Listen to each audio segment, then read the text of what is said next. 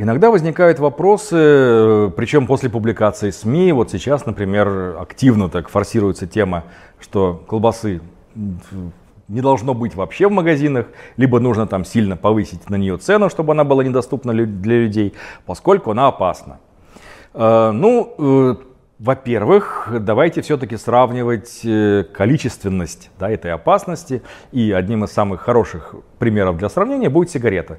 Давайте посмотрим, что у нас опаснее в этом смысле, сигарета или колбаса.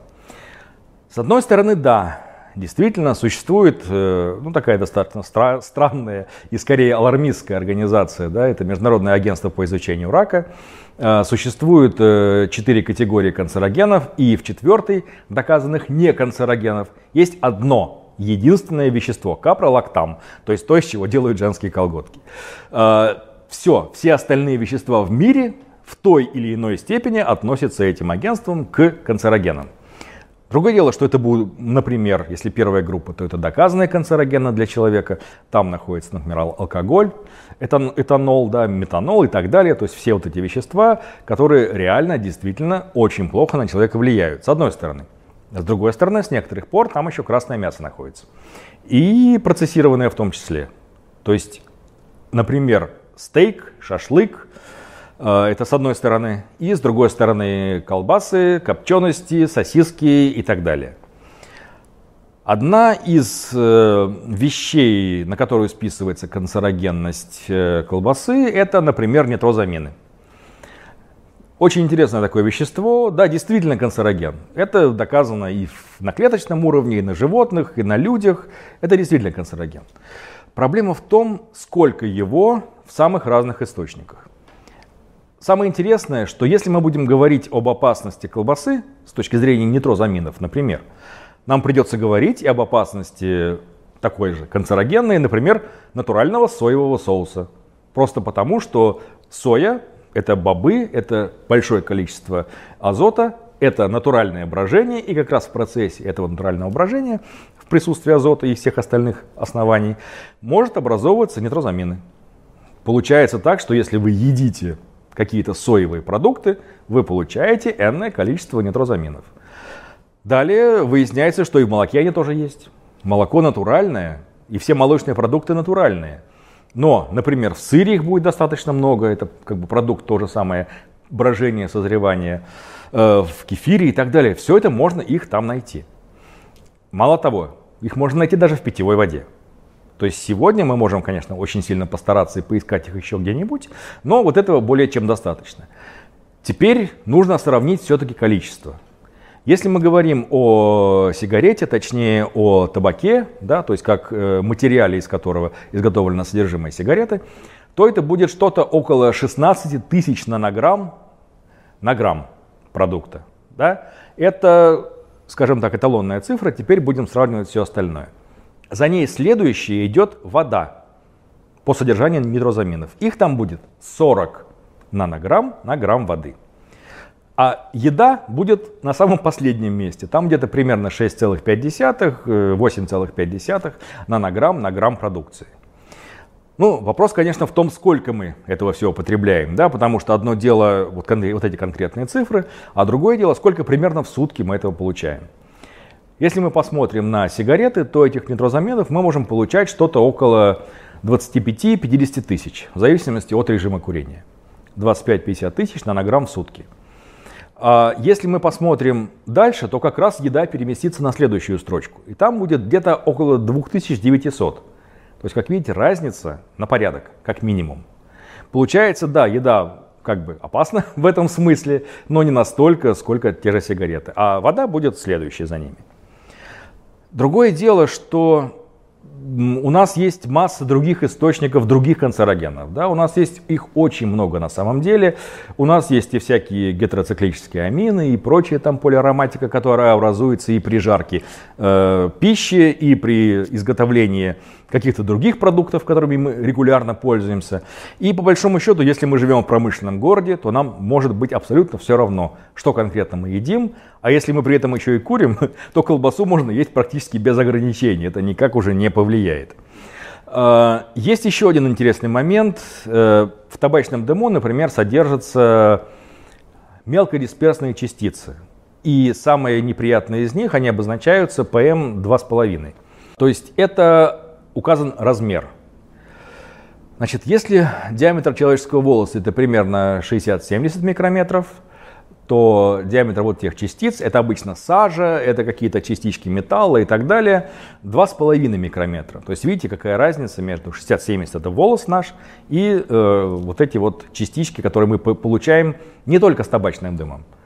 Как я уже не зря говорил о городе, значит, это выхлопные газы, это выбросы предприятий, это все остальное, все, что нас окружает, оно все выбрасывает, в том числе эти частицы. Если мы живем где-то около автострады и периодически открываем окно, мы их получаем в достаточном количестве. Если вокруг нас горит торф, как было буквально несколько лет назад, э, например, в той же Москве, когда воздух можно было выйти и вот так вот пощупать, да, и нужно было расталкивать этот дым, чтобы пройти мимо него, мы получили гигантское количество этих частиц. Чем они опасны? Своим размером. Они очень маленькие, то есть 2,5 микрометра. Ну, для сравнения, например, эритроцит у нас 6-7 микрометров они меньше гораздо, чем эритроциты. Что это означает? Что если мы их вдохнули, они дошли до альвеол, и они могут попадать в кровоток. Они могут проходить в наш системный кровоток и разноситься по всем органам. И уже неоднократно в самых разных исследованиях разных исследовательских групп было показано, что они могут достигать, в том числе, например, сердца, почек, печени, могут оставаться на стенке сосуда и становиться центром образования бляшек, да, либо каких-то тромбов, либо еще чего-то в этом роде, то есть это становится для нас проблемой. И если мы их вдыхаем в большом количестве, то по большому счету все равно, откуда мы их получили, из сигареты, да, из э, дыма своего собственного автомобиля или из соседней трубы какого-то завода. И опять же, если вы все это получаете, то опять же не сильно большая разница, какую конкретно колбасу вы едите. Э, что интересно, что в этом исследовании Международного агентства по изучению рака были, были даны и количественные оценки. Например, если вы едите в сутки э, примерно 100 грамм красного мяса, то риск развития колоректального рака, то есть не всех видов рака сразу, а только одной разновидности колоректального, увеличивается примерно на 14%. Ну, это, конечно, с одной стороны, вроде бы страшная цифра, а с другой стороны 14%. Но это, как, как вот это представить? Это очень тяжело представить на самом деле. Но цифра небольшая, это не кратная, да, не на порядок, а на 14% увеличивается. Кроме того, в том же исследовании показана, например, э, цифра для колбасы, то есть любого процессированного, что называется, мяса. Э, на 50 грамм 17% увеличения риска. И там же есть очень интересная фраза, которая значит, звучит следующим образом, что э, в большинстве случаев употребление красного мяса сочетается с некими другими э, привычками поведения и питания, которые могут нивелировать это воздействие. Вот это прям очень здорово. То есть если перевести на русский язык, если вы едите шашлык с овощами, то все хорошо. То есть вы нейтрализовали вот эту потенциальную угрозу. И, как я уже сказал, житье в городе это, в общем-то, огромная опасность, которая гораздо больше, чем колбаса. Но сигареты это как раз доказанный фактор риска.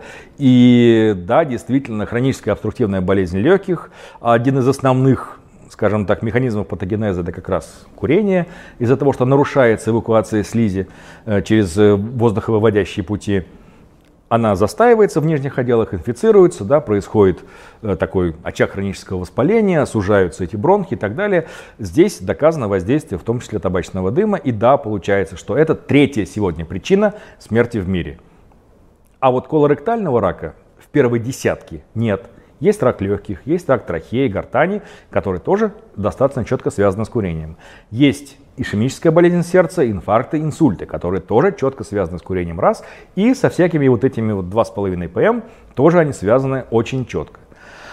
Колбаса, как видите, в первую десятку опасностей для человека не входит.